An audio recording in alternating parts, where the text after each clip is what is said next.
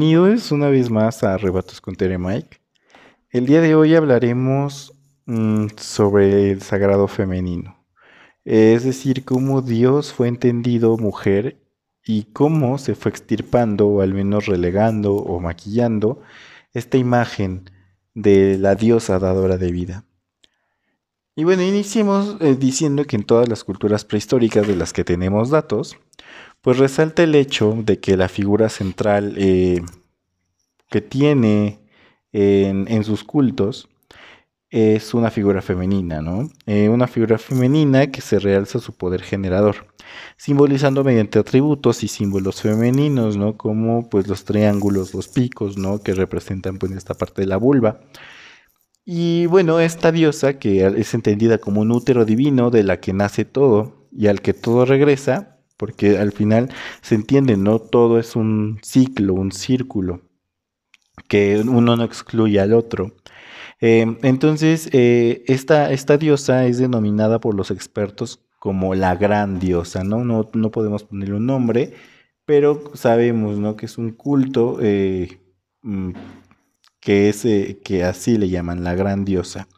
Y bueno, em, se sabe que presidía con exclusividad la expresión religiosa de la humanidad desde muchos milenios, ¿no? Antes de que apareciera en la escena el primer dios varón. Y estos cultos eran espacios donde las mujeres tenían gran importancia, eh, como chamanas o sacerdotisas, y que, bueno, cuando algún varón quería ser parte de este culto, ¿no? las imitaba. Eh, llegando incluso a, este, a castrarse en rituales de, extático frenesí, eh, mm, mediante, bueno, cuando estaban, no sabemos si puede ser lo más posible, ¿no? Que durante eh, se utilizaban alguna, alguna planta alucinógena para crear esta parte como de, de interacción con lo divino, eh, se producía el éxtasis mediante la música, el canto repetido, la danza, entonces así entrar en trance y bueno, una forma de, eh, de prestar como este servicio a la diosa para sentirse como parte de ella, como una identificación con ella, una encarnación de esta diosa, pues era parte, ¿no? La castración por parte de estos hombres que iniciaban en estos cultos divinos. Y bueno, o sea, eran, son cosas que se siguen manteniendo durante mucho tiempo, ¿no? Por ejemplo, tenemos los, los sacerdotes de las Cibeles, ¿no? Eh, que hacían eso, ¿no? Ya de lo que tenemos como noticia, por ejemplo, por algunos historiadores romanos, ¿no? que cuando iban a las campañas conocemos mucho de cómo se vivían estos cultos de estos lugares no romanos o no griegos, ¿no? Y que, bueno, escandalizaban a estos eh, supuestamente civilizados, ¿no? Porque no entendían eh, la importancia que tenía las diosas o la diosa en, en, la vida de estas comunidades que eran agrícolas y no militares. Bueno, no nos adelantemos.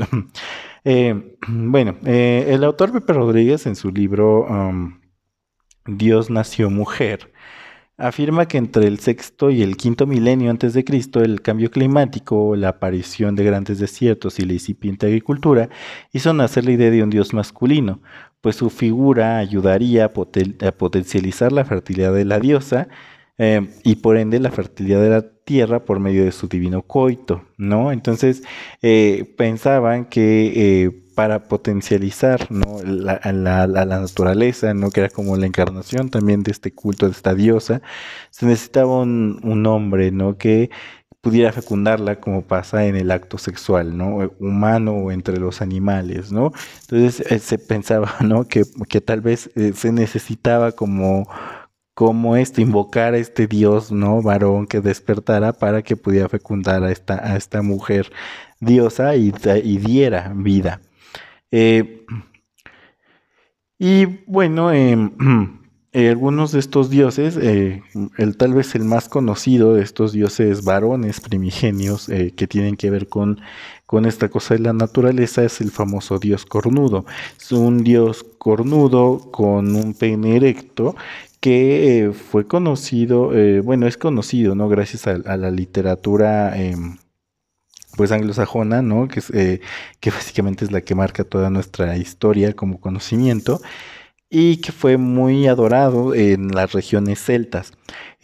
justamente em, pues es una figura divinizada de animales como el reno o el ciervo rojo, que pues les ayudaba a estas personas a sobrevivir el crudo invierno.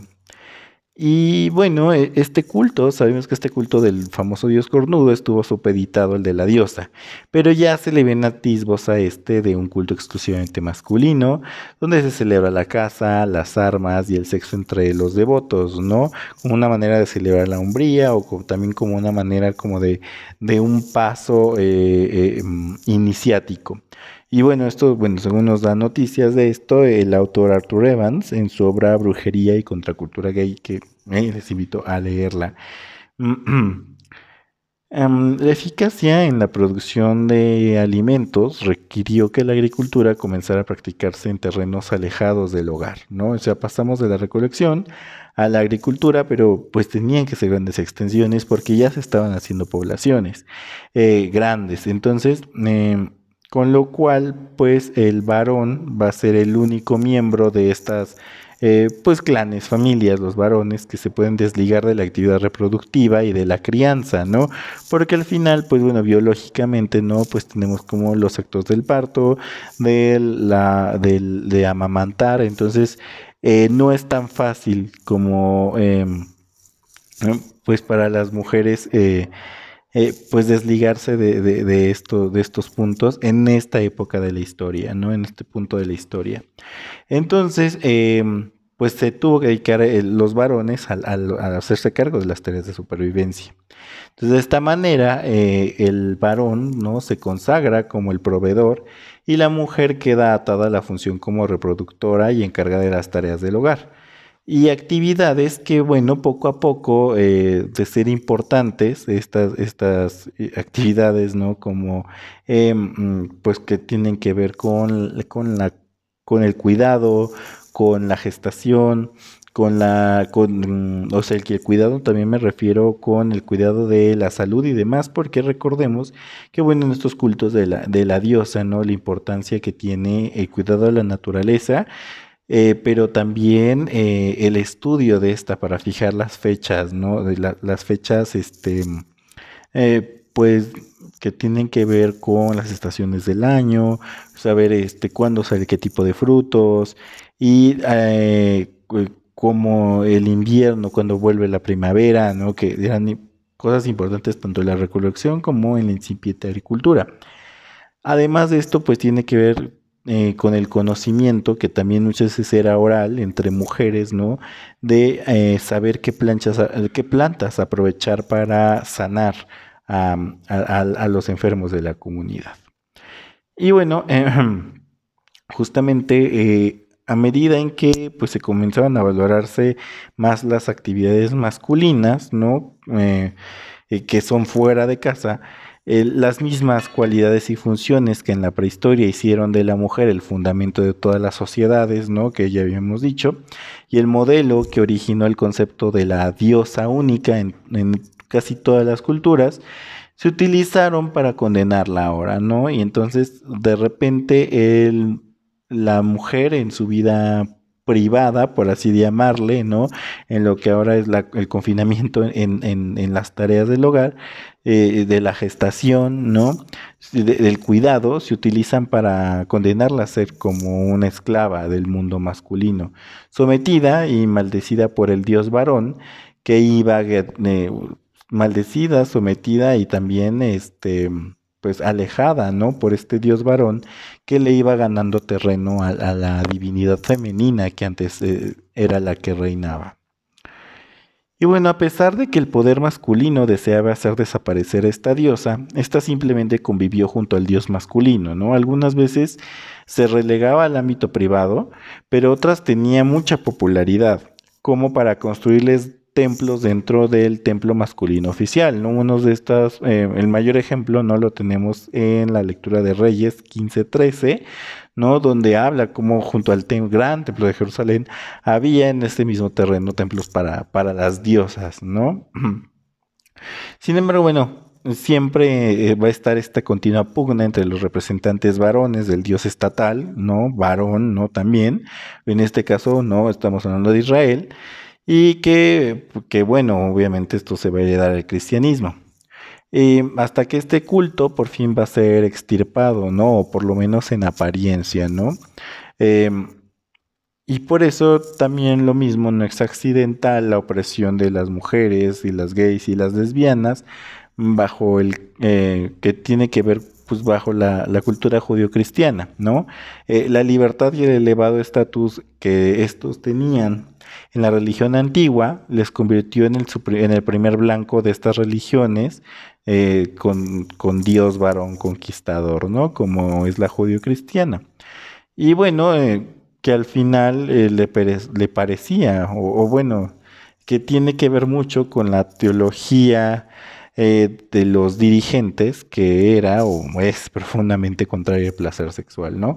Eh, por ejemplo de esto, eh, ya va a ser muy tardío, pero en la obra Teología Moralis, publicada en 1625, arguye que la sodomía es un delito que, por ejemplo, conduce a la brujería, ¿no? Y entendiendo en este punto, pues que la brujería es parte de este mundo pagano, ¿no? O muchas veces es como el cristianismo llama a estas, estas prácticas eh, eh, paganas, ¿no? Que tienen que ver con estos cultos ancestrales. Y bueno, este culto a la diosa ha sido muy temida por los varones, pues pone en riesgo sus privilegios, sus estrategias de dominación, pone en riesgo y también pone en manifiesto, ¿no? Sus privilegios, estrategias de dominación a otros seres humanos y a la naturaleza, y por ello las mujeres fueron relegadas del ámbito sagrado, pues se consideraba o se consideran, ¿no? Que tienen un poder de pervertir la religión oficial.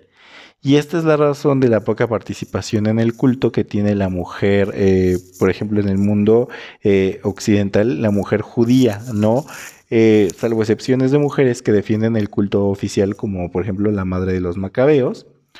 Y y es por eso no eh, la insistencia en la prohibición de casarse con mujeres eh, extranjeras eh, o, incluso el exterminio de estas, ¿no? Como en, número en números 25.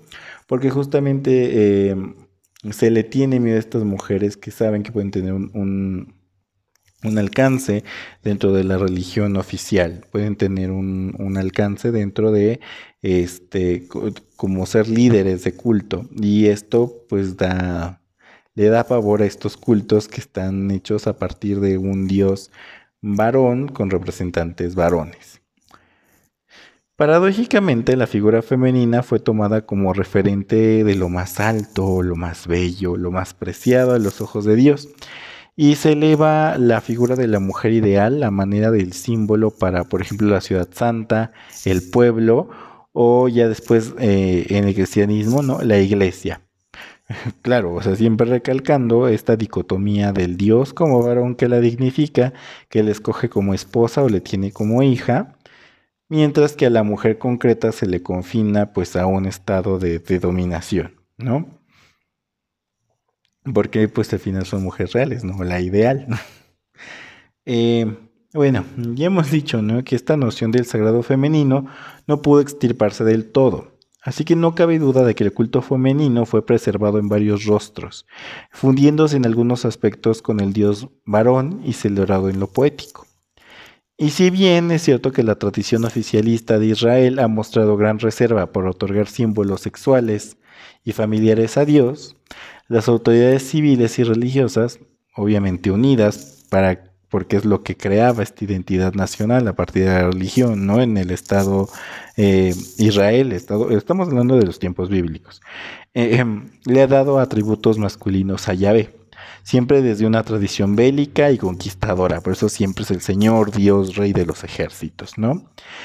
Y es aquí que este rostro femenino de la divinidad eh, reprimido vuelve y triunfa en la experiencia de los creyentes, expresado en los místicos de diferentes religiones, ¿no? O sea, de las diferentes religiones que beben del, dios hebreo, pues a eso me refiero.